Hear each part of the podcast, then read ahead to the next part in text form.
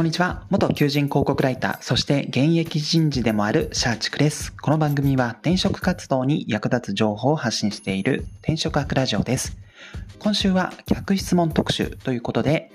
面接の最後に、まあ皆さんよく聞かれる何か質問ございますかっていうあの逆質問ですね。こちらの、えー、解説をいろいろとしていきたいかなと思っております。そして今回はその第1弾として、えー、NG な逆質問というのを解説したいと思っています。で、いろいろと NG な逆質問っていうのはありますので、今日はその一つだけ紹介したいと思います。まあ、これから逆質問対策をしたいと思っているとか、あるいは今転職活動実際にやっていて、逆質問でなんかちょっとつまずいちゃってるんじゃないかなって思う方は最後まで聞いていただけると嬉しいです。はい。で、NG な逆質問なんですけども、これは、えー、先に結論を伝える、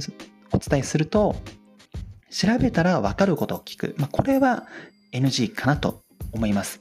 はい。まあ、言われてみれば、まあ、それはそうなんですけども、実際に私も就職活動、あるいは転職活動を振り返ると、なんか調べたらわかることを聞いてしまっていたなっていうのが、まあ、ちらほらあります。ですので、皆さんももしかしたら知らぬ間に調べたことを、えー、調べたらわかることを聞いてしまっているケースもあるのかなと思うので、まあ、改めて自分自身のこの逆質問の精度を高めるためにも、最後まで聞いていただけると嬉しいです。はい。で、まあ、調べたらわかることを聞く。これはなぜダメなのかっていうのは、まあ、これはもう質問しなくてもわかるかもしれないんですけども、要はそういった、まあ、ホームページとか、採用ページ、あとは求人情報を見て分かることを、まあ、質問してしまうとですね、まあ、面接で最後の最後に、えー、この面接、実は何も準備をせずに、えー、今日来ました、みたいなことを言ってしまってるような感じになっちゃうからダメっていうのがあります。はい。まあ、そりゃそうですよね。面接官からすると、それってホームページに書いていますよ、みたいな。見ていないんですか、むしろ。みたいなところで、まあ、結局評価を落としてしまう。ですので、この逆質問、えっ、ー、と、そうですね。何か質問ありますかで、まあ、答えるその姿勢はいいんですけども、まあ、調べたらわかることを聞いてしまうのは NG っていうのは絶対に覚えていた方が良いかなと思います。はい。NG な質問例、えー、具体的にお伝えすると、例えば、御社の企業理念は何ですかとか、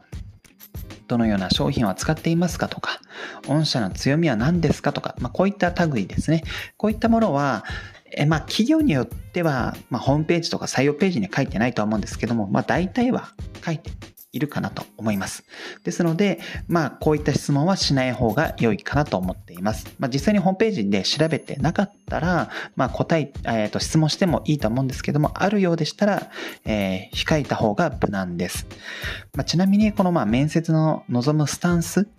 の話にもなってしまうんですけども、やっぱりこの企業のホームページだったりとか採用ページ、あるいはそうですね、この転職サイトに載っている求人情報っていうのは、まあ、企業理解、あるいは職種理解のためにも、まあ、絶対に欠かせない情報かなと思っています。ですので、まあ、これらの情報っていうのは、もう基本的には頭に入れるっていうのは、大前提を行った方が良いかなと思っています。ま、その上で、もし疑問に思ったことが出てきたんだったら、ま、それを逆質問の場で、えー、質問するっていうのが一番良いパターンかなと思っています。まあ、例えば、えー、ホームページになんか強みのことが書かれていて、まあ、ただなんかその強みって、まあ、価格が競合と比べて安いのがなんか強みですみたいな書かれていて、まあ、ただ自分が調べた限りその、えー、価格の安いのがどういうどうやって実現できてるのかがわからないっていうのがあれば、まあ、それを面接の場で伺うのが良いかなと思います。まあ、例えばこの競合と比べて、御社は価格が安い点が強みだと思っています。ただこの価格の安さっていうのはどういうふうにして実現できているのでしょうか？みたいなところで、まあ、質問すると、結局その会社の強みの背景を伺うことになっていますので、まあ、踏み込んだ質問が、まあ、できますと。そうすると、結局、結局というか、まあ、人事からしても、あ、この人なんか入社意欲の高そうだなとか、あ、いろいろと調べた上で、わからないことを質問してくれてるんだっていうところで、まあ、いい印象を持ってくれます。ですので、はい。このホームページや採用ページでいろいろと読み込んだ上でわからない点を逆質問の場で伺ってみるっていうのを一つ頭に覚えていただけると嬉しいかなと思います。ちなみに欲を言えば自分なりの考えをセットに伝えるとめちゃめちゃ良いかなと思います。まあ、これは他の人事の人がどうなのかわからないんですけども、少なくとも私自身はそういうふうに自分なりのま考えとかをセットで伝えると良いかなと思っています。例えばこの競合と比べて価格が安い点、強みとありました。なぜ価格が安,、えー、安く抑えられているのでしょうか、えー、それっていうのは、えー、ほにゃららほにゃららっていう取り組みをしているからなのでしょうか？みたいな感じですね。ちょっと自分なりの考えのセットを、まあ、例えばの例で、例えばの例、例えばでお伝えしたかったんですけど、ちょっと浮かばなかったので、ほにゃららっていう風にしたんですけども、まあ、こんな風にですね、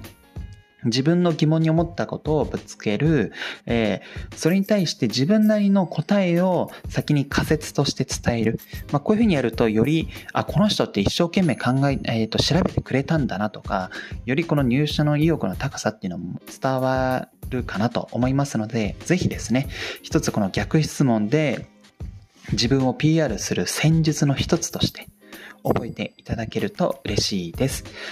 はい、本日の放送は以上となります。えっ、ー、と、まとめると、NG な逆質問の一つは調べたらわかることを聞く。例えば、ホームページや求人情報で見ればわかることを逆質問してしまうと、まあ、入社意欲が低い、何の準備もせずに面接を来ましたと言っているようなものですので、やめた方が良いです。例えば、御社の企業理念は何ですか？っていった質問が NG の逆質問になります。はい。なので、えー、ホームページや採用ページは絶対に見る。その上でわからない点を、えー、逆質問の場で伺うと良いかなと思います。はい。それでは、えー、本日の放送は以上となります。はい。明日も逆質問の特集をしてまいりますので、ぜひですね、この逆質問なんとか、えー、完璧にしたいとか、ちょっとここ苦手意識があるっていう方は、えー、明日もこの放送を楽しみにしていただけると嬉しいです。それではまた明日。